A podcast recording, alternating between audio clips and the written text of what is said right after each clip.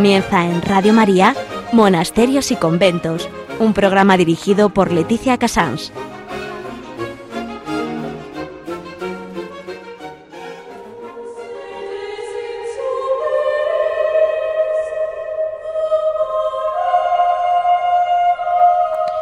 Muy buenos días a todos ustedes. Son las 11, las 10 en Canarias. Estamos en Radio María y comenzamos Monasterios y Conventos. Hoy el sumario es una mezcla combinada con la vida, porque realmente eh, vamos a hablar de Santa Teresa de Jesús. Eh, por una parte, el padre Miguel Ángel nos va a introducir lo que quiere decir la profundidad de lo que es el año jubilar teresiano. Eh, mm, Fray Rafael Pascual nos va a contar lo, que, lo que es realmente Santa Teresa en la Iglesia, en el corazón de un hombre actual, un corazón de un hombre de una Iglesia con problemas y cómo acudiendo a Santa Teresa tienes una salida. En Hora en Labora vamos a volver con el Padre Miguel Ángel Alba de Tormes, lugar donde falleció la Santa, para mm, introducirnos en esa gran exposición que han creado eh, que se llama Víctor Teresa. En Piedras Vivas, Javier Onrubia pues nos traerá como siempre noticias y alguna mm, sorpresa o lo que él tenga que contarnos de los monasterios, sobre todo su gran contacto con las carmelitas descalzas. Así, este es el programa que había preparado para hoy, lunes 8 de octubre, eh, para agradecérselo a, toda a todos los voluntarios de la radio que siempre están conmigo y para todos ustedes.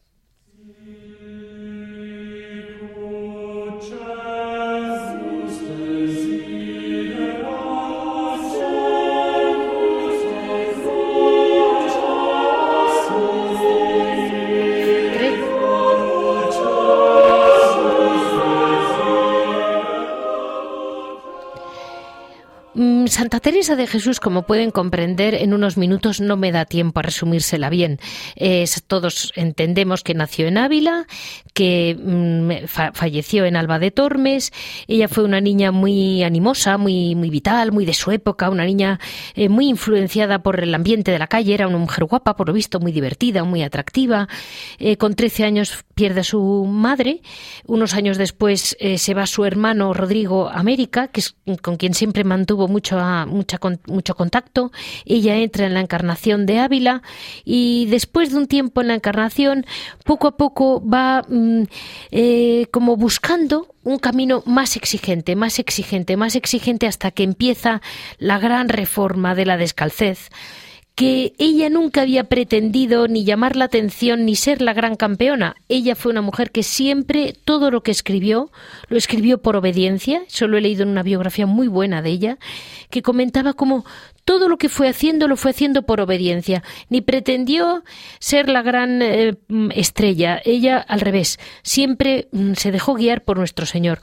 Nuestro Señor, eh, cuando ya era mayorcita, tenía 38 años o algo así, cuando eh, la primera vez que tiene un contacto profundo con nuestro Señor, que ya en un mundo místico, el Señor le va guiando y ella nunca perdió la humildad de pertenecer a su iglesia, obedecer a los sacerdotes, a los obispos y a toda la iglesia que la rodeara, sabiendo y no de sus miserias, como diríamos en aquella época, pero nunca jamás perdió el norte de que aunque ella fuera mística y los de alrededor no, ella tenía muy claro que ellos eran sacerdotes y tenía que seguir siendo una gran hija de la Iglesia, como ella dijo ya cuando falleció.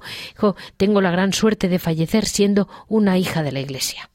Dar paso a mm, la primera, la primera introducción a la profundización en el carisma de Santa Teresa de la mano de los carmelitas descalzos.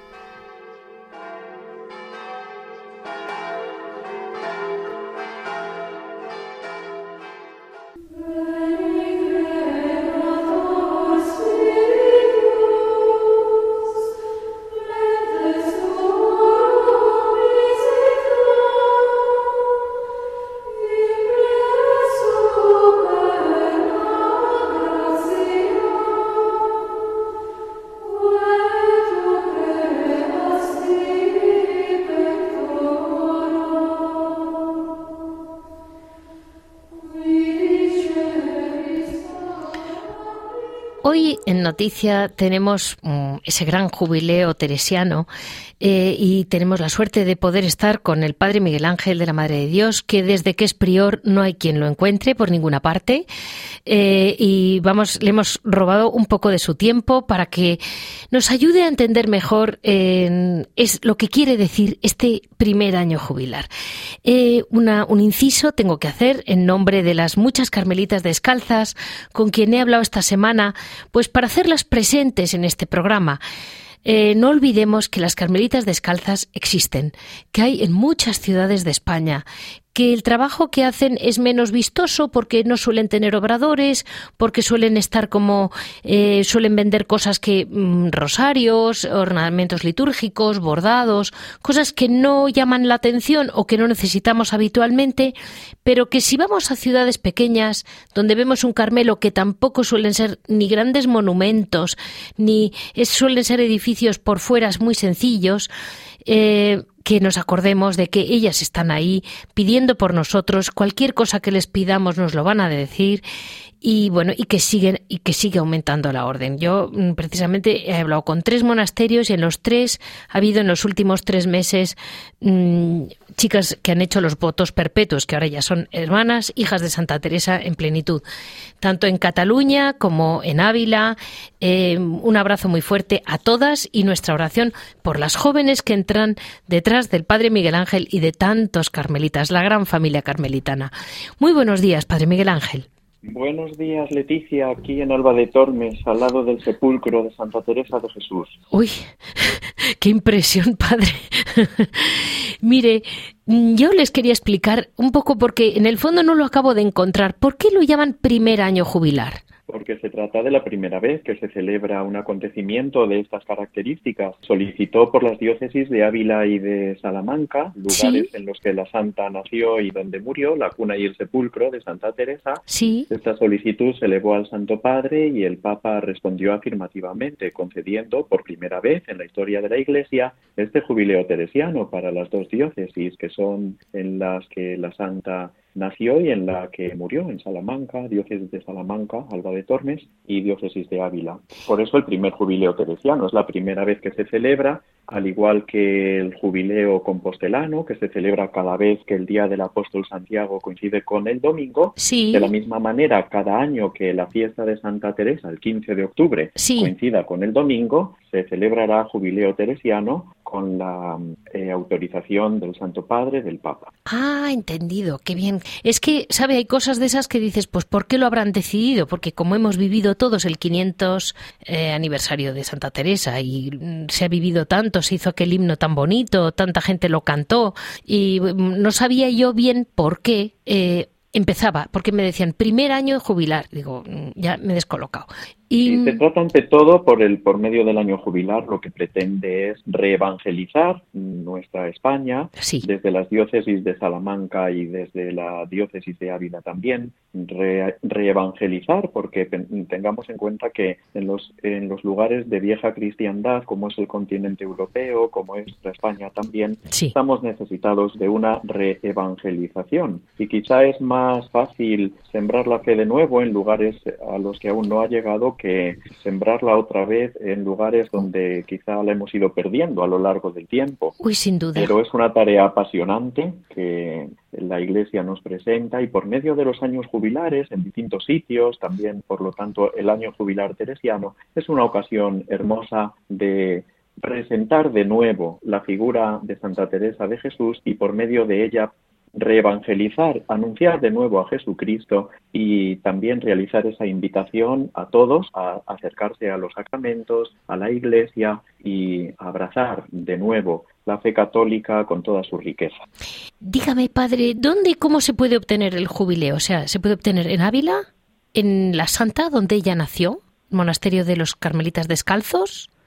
Sí, los obispos de las diócesis a las que se concede el año jubilar determinan cuáles son los templos jubilares. En concreto, en la diócesis de Ávila, el señor obispo determinó que todos los conventos relacionados con Santa Teresa de Jesús, toda la diócesis, sean lugares jubilares. En Alba de Tormes, el señor obispo decretó con exclusividad como templo jubilar la iglesia del sepulcro de Santa Teresa de Jesús en Alba de Tormes. Entendido. Y, y bueno, y ahí está usted.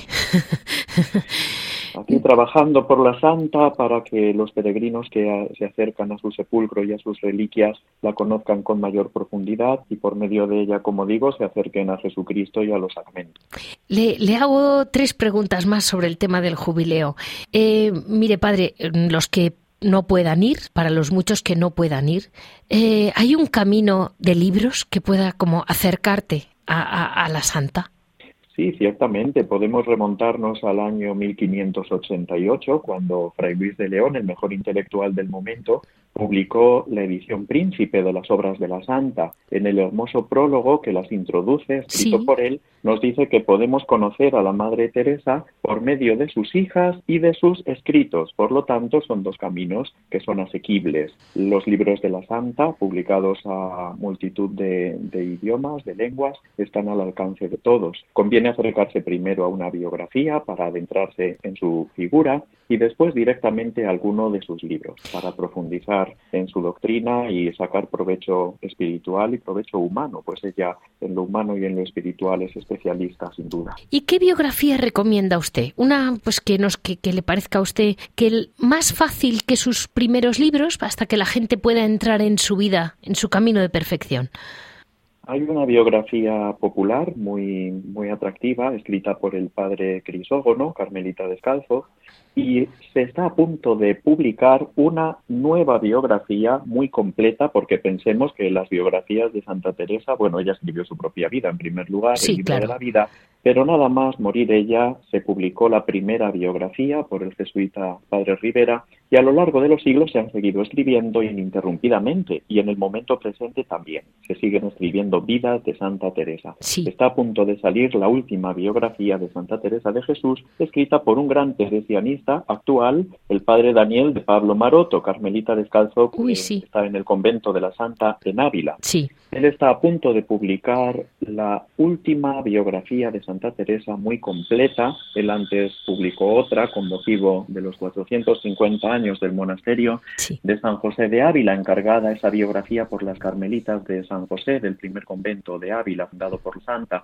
Tomando como base esa biografía, la ha ampliado, ha profundizado mucho más y está a punto de publicar esa biografía nueva. Y además tendremos a este padre, Daniel de Pablo Maroto, en Alba de Tormes como predicador de la novena de Santa Teresa, en la conclusión o en la clausura del año jubilar teresiano que ya se acerca.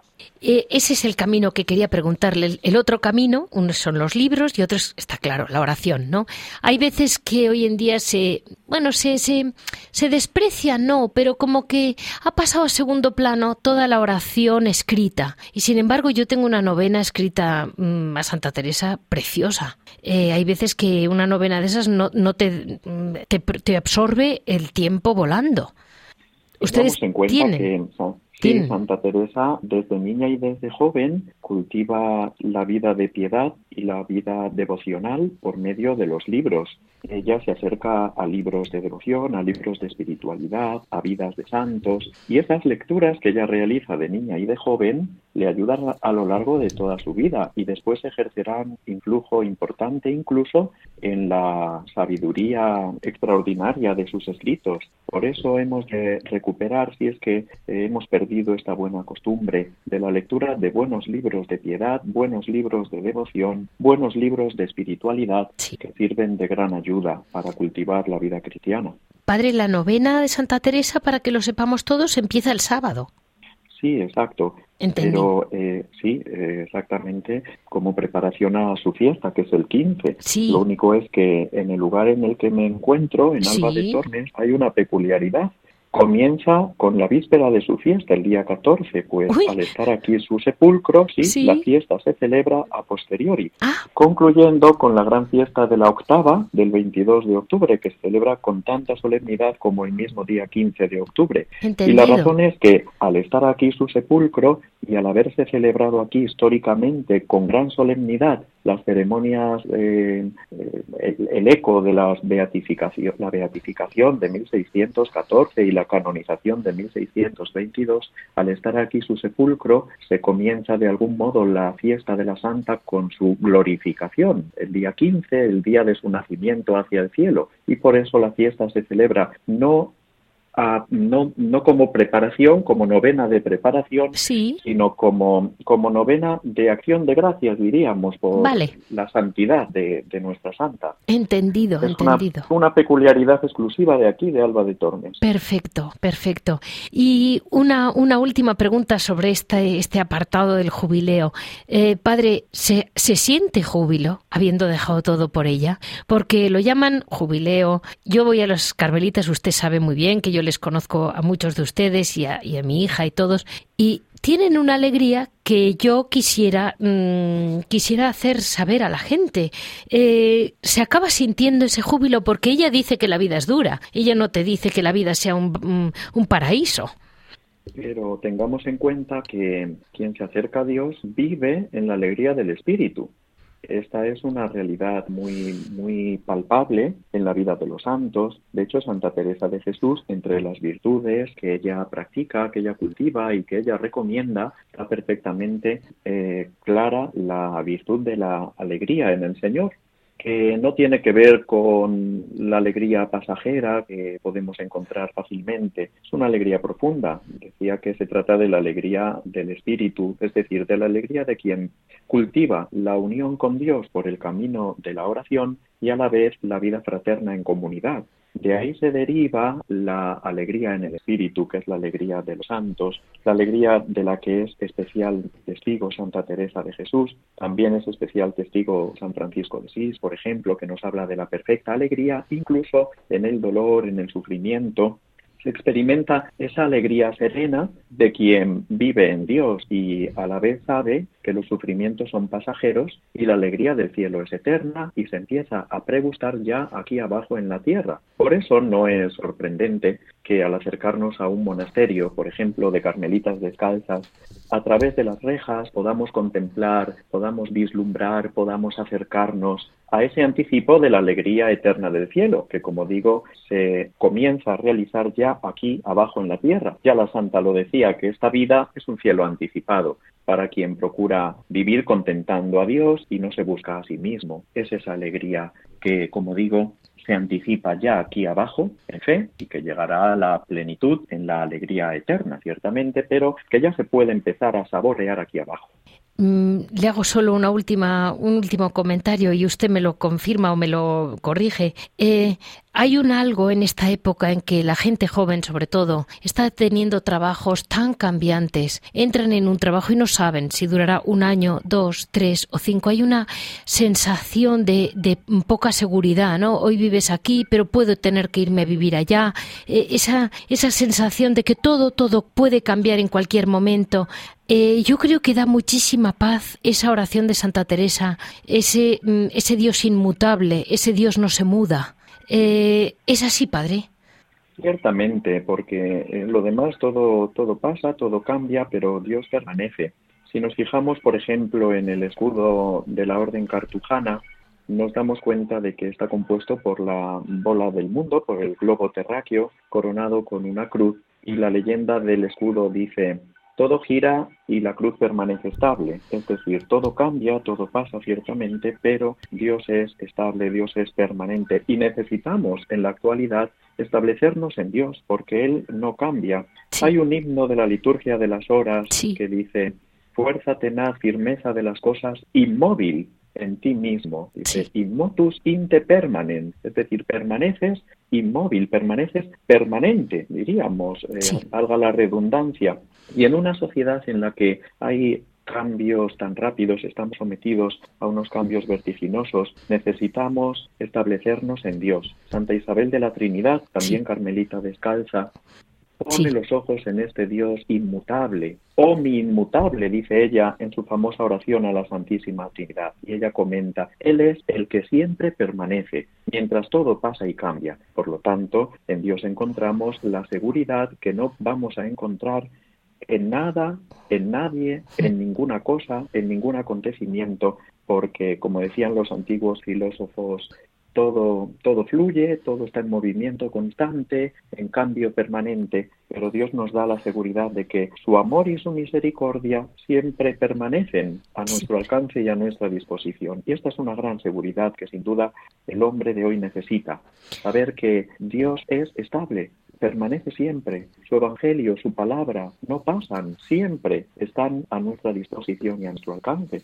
Y mientras que todo es eh, a modo de arena movediza, inseguro, pues la seguridad del amor de Dios y de su misericordia están siempre a nuestro alcance, siempre con nosotros. Y esta verdad la sabía Santa Teresa de Jesús y por eso nos dice que solo Dios basta. Todo se pasa, que nada nos turbe, que Dios permanece siempre y es, una seguridad importante que debemos nosotros también vivir, como la vivió Santa Teresa de Jesús. Ella era sabedora de esta realidad, de que solo Dios basta, solo Dios permanece, mientras que todo lo demás. Pues aquí vamos a despedirnos del Padre, pero no se vaya, ¿eh, Padre? Porque va a volver con nosotros a explicarnos su particular hora et labora como prior de Alba de Tormes.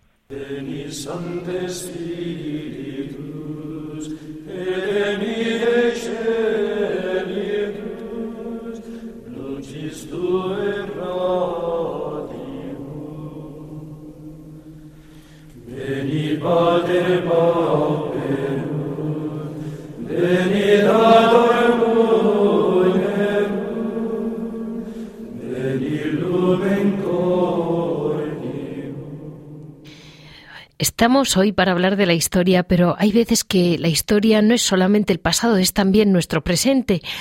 Eh, cuando hay problemas, cuando realmente mm, mucha gente se confunde y dice, ¿qué pasa? ¿Qué pasa la iglesia para arriba? Y dices, ¿y Santa Teresa?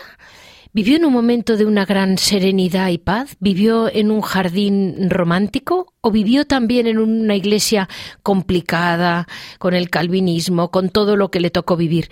Y mm, siempre pienso, vamos a recurrir al carisma de Santa Teresa para ver cómo ella nos puede ayudar a saber tomar nuestras propias riendas y seguir para adelante. Y muy buenos días, Fray Rafael. Muy buenos días a todos. Pues mire, ante todo quería comentarles que usted me dijo hace un tiempo lo mucho que habían sentido en la orden el fallecimiento del padre Tomás Álvarez como teresianista y hermano suyo.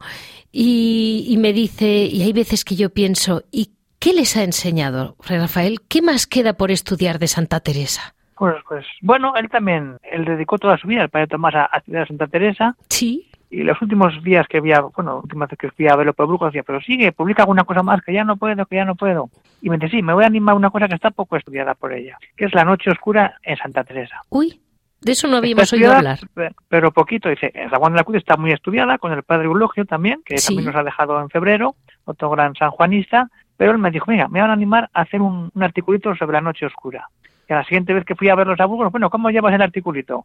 Pues que no puedo, que no puedo y que no puedo, que no. Y, al final no lo he empezado, pero no, no, no paso de una página. Y no, claro, tenía ya más, tenía 93, 94 años cuando tenía esta ilusión. Pero bueno, ahí está, ahí nos ha dejado ese legado inmenso de tantos estudios, tantos escritos sobre ella, para que sigamos investigando temas que quedan por ahí pero este tema es muy bonito porque es eso, la noche oscura la define ella al final de las sectas moradas. Después de explicar los arrobamientos, los y las locuciones, dice, y luego llega el momento en que no se puede tener pensamiento de Dios. Y luego ya entra en toda la séptima morada, que es ese amor pleno de Dios, ese matrimonio espiritual, pero antes está esa noche oscura del alma que queda ahí medio escondida dentro de tanta gracia mística. O sea que lo, lo, lo trata como con mucha, mm, vamos a decir, con, con, con ligereza, como si fuera una cosa que pasa y que hay que aguantar y seguir. Y que existe y no, no se mete a explicarla tanto.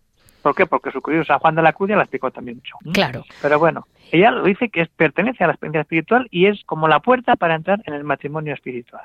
Y mm, dígame, Fray Rafael, en un momento como ahora que parece, parece que hay tanta alteración y tanta confusión en la Iglesia y tanta crítica por aquí, por allá, tanta prensa, ¿cómo cree usted que reaccionaría Santa Teresa? Porque tampoco lo tuvo fácil. Uh, lo tuvo muy difícil también. Ella vive una iglesia mucho más complicada incluso que hoy que nosotros, porque es ese siglo XVI cuando nace esa división de la iglesia, cuando divide y solo le parte el corazón a ella. Habla de la desventurada secta de los luteranos y luego la profanación de, de, los sagrarios. Y por eso cada convento es un sagrario más frente a los que quedan perdidos. Y luego la separación de los sacerdotes que dejan de ser católicos para pasarse a esa otra realidad. Todo eso ya lo vive y por eso quiere fundar y quiere vivir y quiere orar por toda esa dureza que vive la Iglesia. Así que de qué nos quejamos ahora, ya que los tiempos eran mucho peores y salieron para adelante.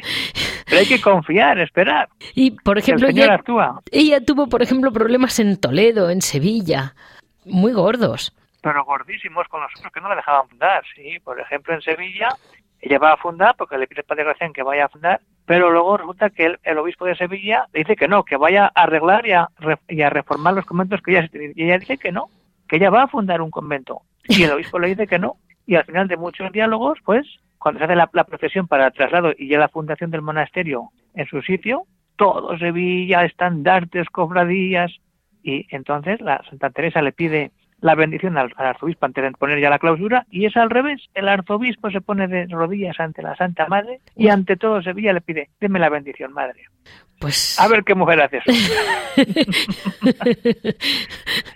Sí, sí. Y, y a ella, eh, como decía usted antes, le preocupa mucho el- la, la la división de la Iglesia. Le hacía, le hacía sufrir. muchísimo. Claro que le hace sufrir, sí, sí, muchísimo. Así, sí, así empieza el camino de perfección. Entendido. En este tiempo vinieron noticias de los daños de Francia, el estrago que han hecho estos luteranos. Y cuánto iba en crecimiento esta desventurada secta. Y me dio gran fatiga que yo pudiera hacer algo por eso. Y ya empieza esa oración que pide a las monjas, es para eso, para salvar almas, para que vuelva la unidad, para que todos seamos uno en Cristo, que es lo que quiere Sí. Dios.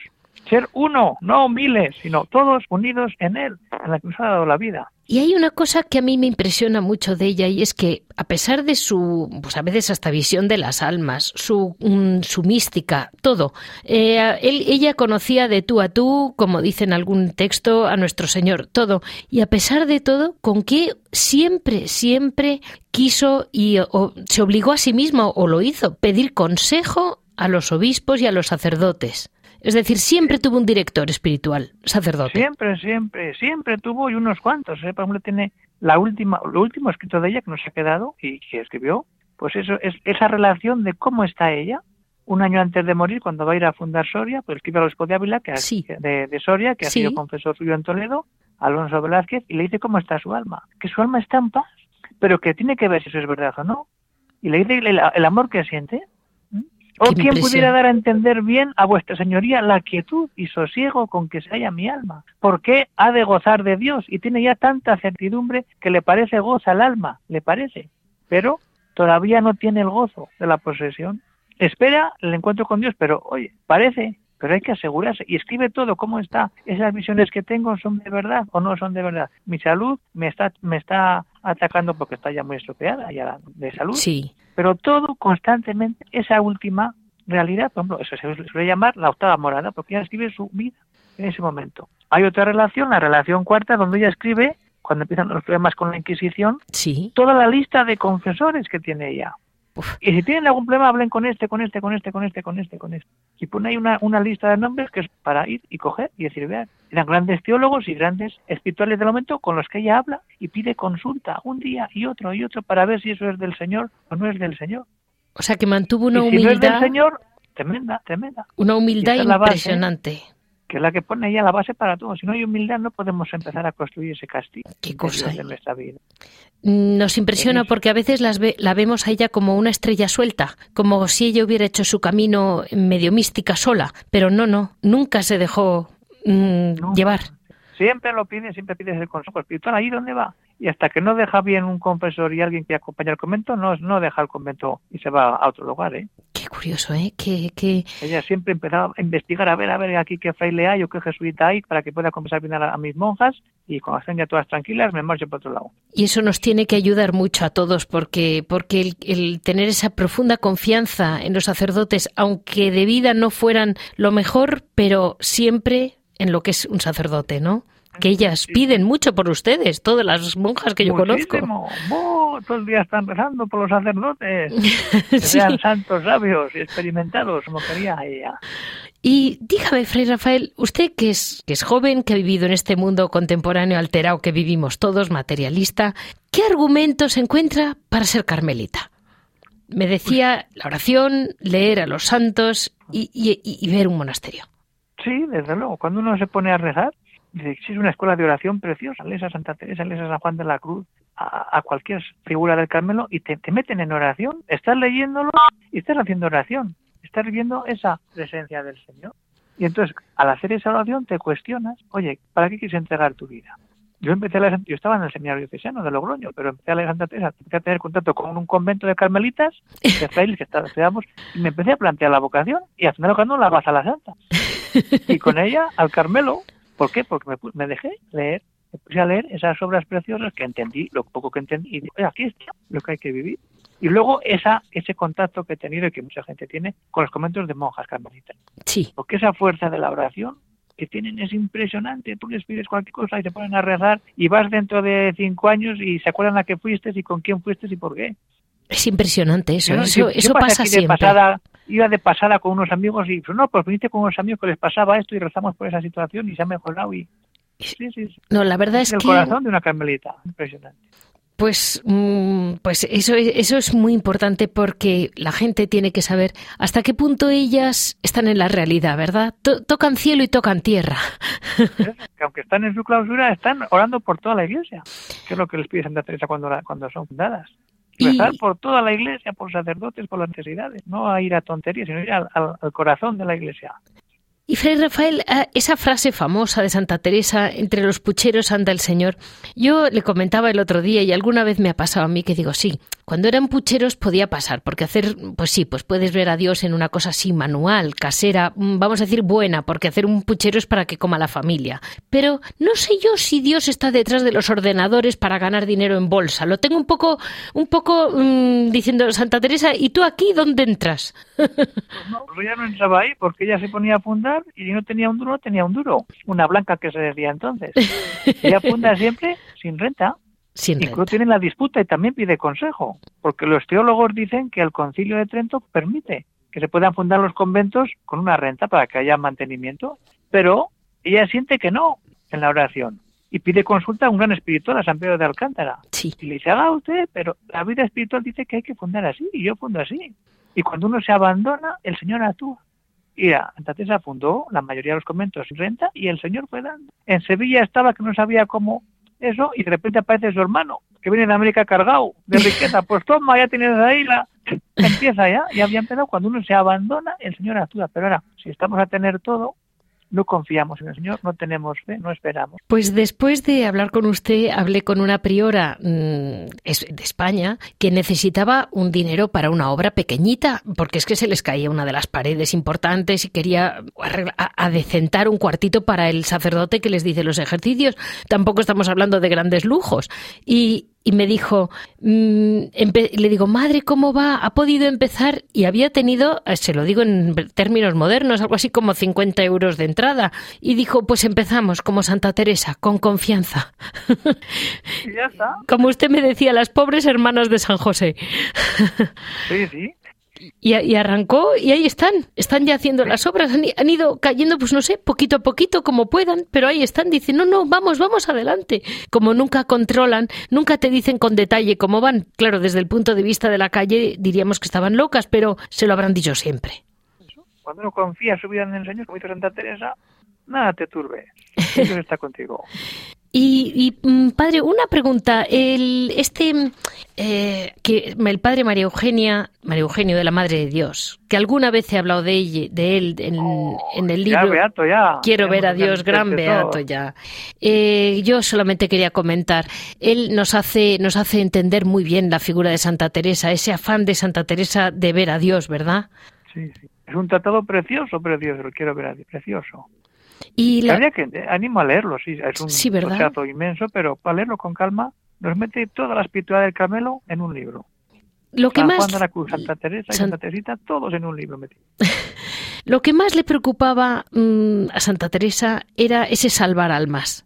Mm, ese, ese, y es lo que quizás yo veo que ahora nos falla. Vemos cosas que, mm, detalles o, cosas importantes en la iglesia que fallan, y veo que el concepto de, de las almas que se puedan perder en el camino no preocupan como le preocupaba a la santa. No preocupan tanto como, como, como a ella misma y a las monjas que están venga a rezar por eso. Sí. Pero es que ella le sale del corazón y es el sentido de fundar los conventos, para rezar de verdad por esas almas que se están perdiendo. Así se lo pide a sus monjas. O que sea- todo lo que hagáis tiene que ser para eso, para salvar almas. Eso es. Y si no, estáis perdiendo el tiempo en el convento. Perfecto. Todo el capítulo primero del Camino de Perfección, ahí está todo explicado, precioso. Ayudadme a, a expli- a suplicar esto al Señor. Aquí está vuestro llamamiento, aquí están vuestros negocios, vuestras lágrimas, vuestras peticiones. Que no querría yo ver perder un alma más cada día. Uf. Eso Vale. no quiero ver que se pierda un alma. Vamos a rezar, vamos a poner toda nuestra vida en que todos nos salvemos para vivir esa actitud de amor que ella nos deja descrito preciosamente en esa relación que hemos dicho antes, en la relación. Pues mm, la verdad es que con esa frase nos quedamos, sobre todo aquí en, Radio María, que quiere que le diga, pues nos, mm, nos puede faltar silencio, pero desde luego lucha por parte de todo el equipo de Radio María por llevar al Señor a las casas, a las calles, a los coches, a donde podamos. Aquí estamos todos luchando por eso, no sé si bien o mal, mm, pero es nuestra ilusión.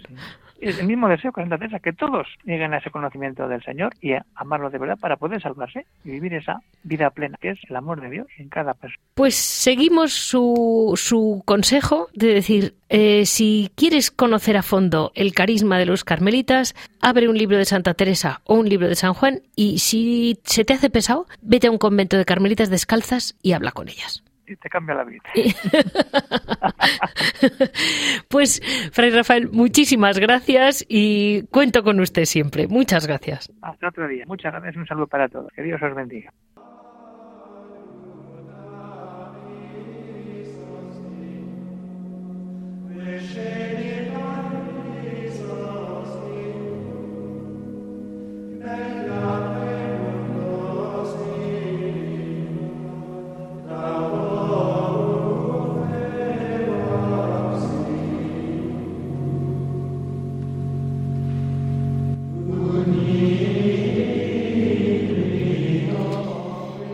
Hoy en Hora et Labora mm, yo quería reflejar, aparte del trabajo que hoy, día 8, están haciendo todas las hermanas de todos los Carmelos de España. Ninguna está ahora mismo mm, mirando flores sin hacer nada. Sepamos y tengamos siempre presente que todas las Carmelitas descalzas están trabajando. En silencio no las vemos, ni entre ellas hablan, pero todas están trabajando y, ante todo, rezando y ofreciendo su trabajo por nosotros. Eso mm, a un lado. Y hoy vamos a seguir detrás de, ese telón de trabajo que supone todas las carmelitas trabajando. eh, vamos a ver lo que es la labor de mm, un prior. Eh, pues que, empieza de cero y llega a un monasterio que está bastante, bastante abandonado. Y porque yo hablé con el padre Miguel Ángel al principio y estaba aquello bastante para allá. Y cómo va sacando aquello adelante hasta crear una exposición que realmente creo que a todos ustedes les mm, seguro que merece la pena verla, que se llama Víctor Teresa y que vamos, él mismo nos la va a explicar un poquitito. Se inauguró el 6 de julio. Mm, y vamos a seguir. Padre Miguel Ángel. Aquí de nuevo Aquí de con nuevo. la exposición Víctor Teresa en Alba de Tormes. Eso. Mm, Mire, por lo que he ido leyendo, estudiando, es un poco, está seguido desde un punto de vista casi académico, ¿no?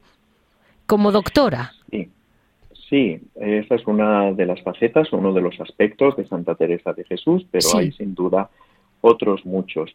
Como bien decía Leticia, cuando la orden me encomienda este oficio de prior en Alba de Tormes, con la importancia que históricamente tiene el lugar por estar Claro. aquí el sepulcro de Santa Teresa, hemos celebrado el día de su muerte el pasado 4 de octubre, pues ella muere ese día. Aquí Sí. en Alba de Tormes se celebra mucho porque tenemos la celda donde transcurren las últimas semanas de su vida, la celda donde murió, Claro. es visitada por los peregrinos. Hemos celebrado con mucho cariño el 4 de octubre, como todos los años lo hacemos, escuchando las nueve campanadas del reloj que sonó en el momento de su muerte, a las nueve de la noche del 4 de octubre. Y mm, el lugar histórico para el Carmelo de Alba de Tormes cuenta con un convento de padres carmelitas descalzos del siglo XVII que tiene una peculiaridad. Es el primer convento dedicado en todo el mundo a San Juan de la Cruz. Porque aquí, además de la santa, al realizar la fundación albense, también estuvo con ella durante tres o cuatro meses San Juan de la Cruz. Ah. Y, y se le dedica esta casa del estilo barroco carmelitano, un estilo artístico de austeridad, de sencillez, propio de la orden, que manifiesta en la arquitectura la espiritualidad de recogimiento y de austeridad. Pues el convento, con el paso del tiempo, como suele pasar con los edificios históricos y antiguos, se había ido deteriorando bastante. Y al llegar, pues ha sido providencial poder eh, realizar reparaciones necesarias que eran urgentes, sobre todo en toda la planta baja de la casa, formada por la sacristía mayor, el claustro, el refectorio, la zona de, jardín interior y otras dos salas que están en el lugar donde estaba la casa en la que vivía Juana, la hermana pequeña de la santa. Ah, y esa casa había sido visitada por Santa Teresa de Jesús desde la juventud, pues venía a visitar a su familia. Entonces, todo este espacio eh, ha sido reparado, respetando, por supuesto, lo que es la estructura original y la sencillez de, la casa y del Carmelo. Ha sido una obra que ha durado eh, un año prácticamente y que ha consistido en arreglar suelos, pintar paredes, limpiar, barrer, fregar, pues eso también sabemos mucho en el Carmelo, sí, de barrer y fregar. Sí, sí, eso muy graciosa. Una hermana le decía a mi hija antes de entrar, le decía, oye, no te creas que aquí se sube a ninguna nube, ¿eh? hay que coger mucha escoba. Es así, ciertamente. Cuentan de una novicia que no salía de la celda, arrinconada en la celda, acurrucada en un rincón, y la maestra de novicias fue y le dijo, ¿qué está haciendo? Y contestó la novicia, mm es que he venido a ser santa, estoy aquí acurrucada. Y le dijo la maestra, como ha venido a ser santa, vaya a la cocina que hay que fregar las escudillas del desayuno.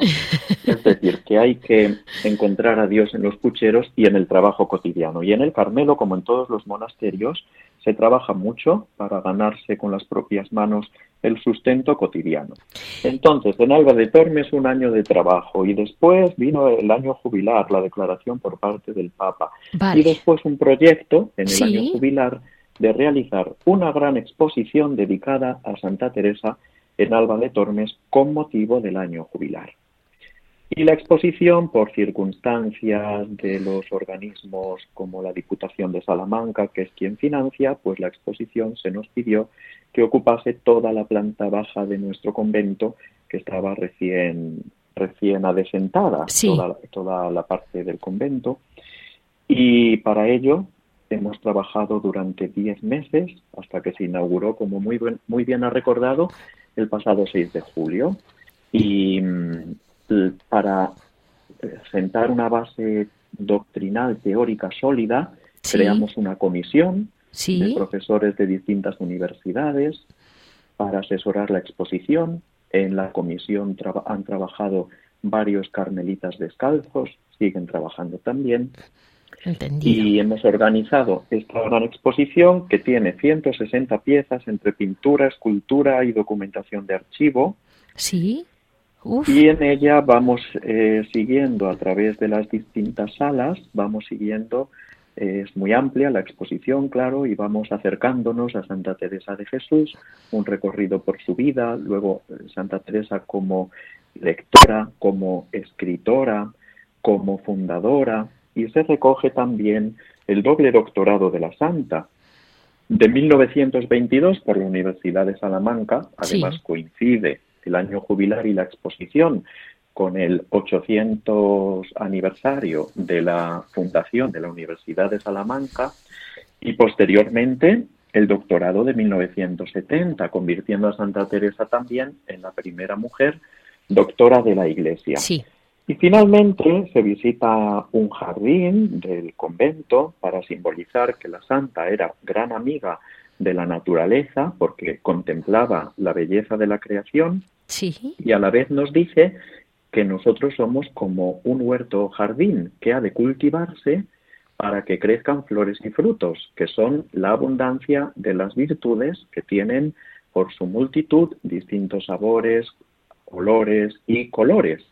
Y finalmente se visitan las dos últimas salas, como digo, forman parte de lo que era la casa de Juana, la hermana pequeña de Santa Teresa, esas dos últimas salas dedicadas exclusivamente a San Juan de la Cruz, por ser este su primer convento y por su presencia aquí en Alba de Tormes durante tres o cuatro meses en la Fundación Teresiana. Padre, le hago mm, dos preguntas. Una, ¿por qué se llama Víctor Teresa? Víctor de Víctor, de alegría. Sí, que sí, claro, esta expresión viene de la época romana y se le dedicaba a una persona para aclamar sus propios méritos. Es una aclamación popular a alguien por sus méritos. A Santa Teresa esta expresión le viene muy bien porque es aclamada popularmente por sí misma, por sus méritos. Y posteriormente, la Universidad de Salamanca, que luego le concederá en 1922, como digo, el doctorado, la Universidad de Salamanca y otras universidades asumen esta misma expresión para dedicársela a los que han obtenido un doctorado en la universidad. A Santa Teresa, esta expresión, este título, Víctor Teresa, le cae muy bien en sus dos aspectos. El aspecto de la época romana, porque es aclamada por sus méritos, y a la vez por el hecho de haber sido declarada doctora honoris causa por la Universidad de Salamanca en tiempos de Don Miguel de Unamuno, convirtiéndose así la santa en la primera mujer que es declarada doctora honoris causa por la Universidad Salmantina. Por lo tanto, este es el título de la exposición que figura en los carteles en los que la exposición se divulga y que hasta ahora cuenta con 10.000 visitantes aproximadamente. Mm, no la, la, exposición, si no me equivoco, termina en diciembre y desde Radio María animamos a la gente a ir porque tiene un, vamos, tiene un aspecto, las fotos que yo he visto son fantásticas, tengo que ir, se lo prometo, padre, y intentaremos entre todos ir unos y otros porque realmente merece la pena. Mm, y otro día, padre, vamos a hablar del aspecto de la santa con la naturaleza, que me deja un poco tocada. Eh, vamos a seguir con ese jardín, vamos a dejarlo inacabado para seguir en otro programa porque tenemos que profundizar sobre esa presencia del Espíritu de Santa Teresa de Jesús con la naturaleza. otro, otro capítulo importante en la vida de la santa. Nos podemos acercar a ella desde distintos ángulos y salir siempre espiritualmente enriquecido, sin duda, porque su personalidad es de un tamaño impresionante, descomunal, es gigantesca. Santa Teresa se la mire desde cualquier ángulo. Mm, es, es, como un poliedro, cada, cada vez vas descubriendo una faceta de ella y no, no terminas nunca. Así es, y de hecho, eh, por ejemplo, al, al trabajar estos diez meses en el proyecto de la exposición, pues he descubierto incluso algunos, algunas piezas que pertenecieron a la santa, algunos enseres suyos, personales, algunos objetos que proceden de sus fundaciones, porque tenemos un, un apartado de la exposición dedicado a las fundaciones. Y hemos traído de todos sus conventos, de los que ella fundó y de aquellos con los que tuvo estrecha comunicación, aunque no fuese en fundación suya, hemos traído algunos objetos que, ni sabíamos que existían. Por ejemplo, un cuadro comprado por ella para San José de Ávila y que está en la sala de recreación de San José. Lo tenemos aquí cedido generosísimamente por las Carmelitas Descalzas de San José de Ávila y así otros objetos que son de una preciosidad tremenda y muy entrañables, como un tamboril de Sevilla utilizado por la Santa, y otros objetos de su pertenencia verdaderamente entrañables. Pues muchísimas gracias, Padre Miguel Ángel. Seguimos con usted y, si Dios quiere, antes de Navidad le volveremos a preguntar cómo van las cosas en Alba de Tormes. Muchas gracias, Leticia.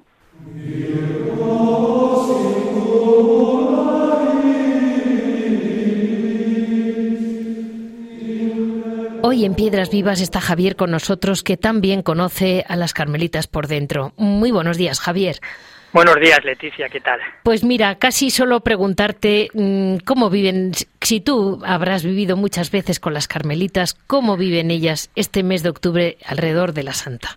Bueno, este mes de octubre es, yo creo que es el, el, mes que más celebraciones tiene carmelitanas, ¿no? Porque celebramos a, a Teresita, Santa Teresita, nuestra Teresita Beliseus y Santa y Santa Teresa, ¿no? Entonces son dos fechas muy importantes y lo viven, lo celebran con la alegría habitual de siempre, ¿no? Es revivir otra vez la presencia de la de la madre, de la de la fundadora, ¿no? Entonces, si en un Carmelo siempre hay alegría, porque es como quería Santa Teresa que se que se viviese la vocación en el Carmelo, pues cuando se la se recuerda a la Santa Madre, pues con una alegría inmensa, ¿no?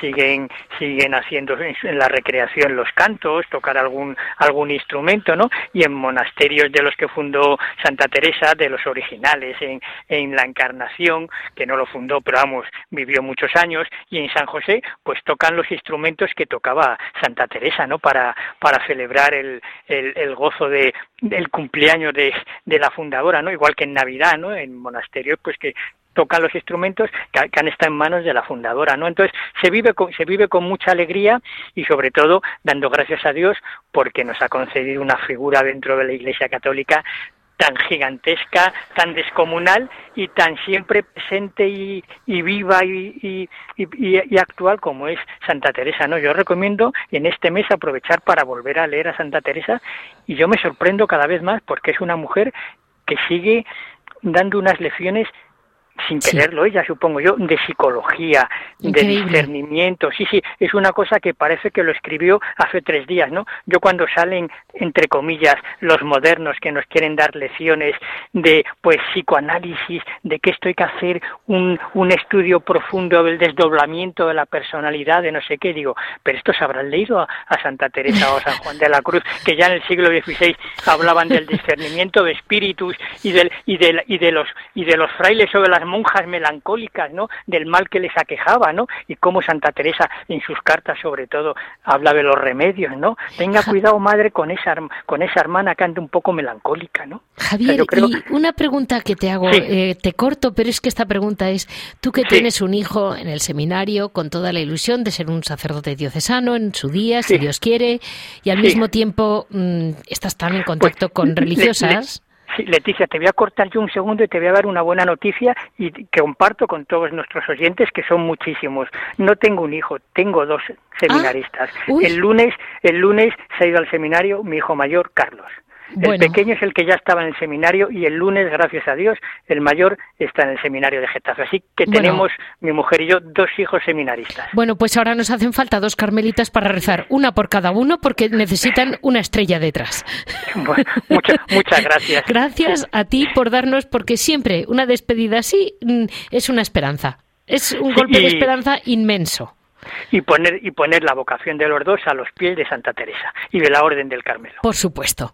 Pues así dejamos esa conexión entre mm, el sacerdote diocesano con el espíritu de los carmelitas que están detrás pidiendo por ellos. Cerramos el programa con muchísima alegría y gracias por la noticia. A ti, a ti como siempre, Leticia. Buenos días. Gracias. nada, adiós, adiós. Así, con esta ilusión, la verdad, esta sorpresa ilusionante que me había reservado Javier al mismo tiempo que a todos ustedes, dejamos el programa de hoy sabiendo que detrás de todo lo que vemos, si lo ponemos en manos de las religiosas que están ahí para eso, como decía muy bien eh, eh, Fray Rafael, como decía muy bien el Padre Miguel Ángel, están ahí para rezar por ellos, ir por nosotros. Confiemos en la oración, confiemos en nuestras religiosas. Eh, así terminamos este programa. Ya saben que para cualquier duda o cualquier comentario me pueden llamar o escribir en monasterios y conventos arroba radiomaria.es. Les repito, monasterios y conventos arroba radiomaria.es. Y muchísimas gracias a Javi que tiene una paciencia infinita, casi casi como la recomendaba la santa.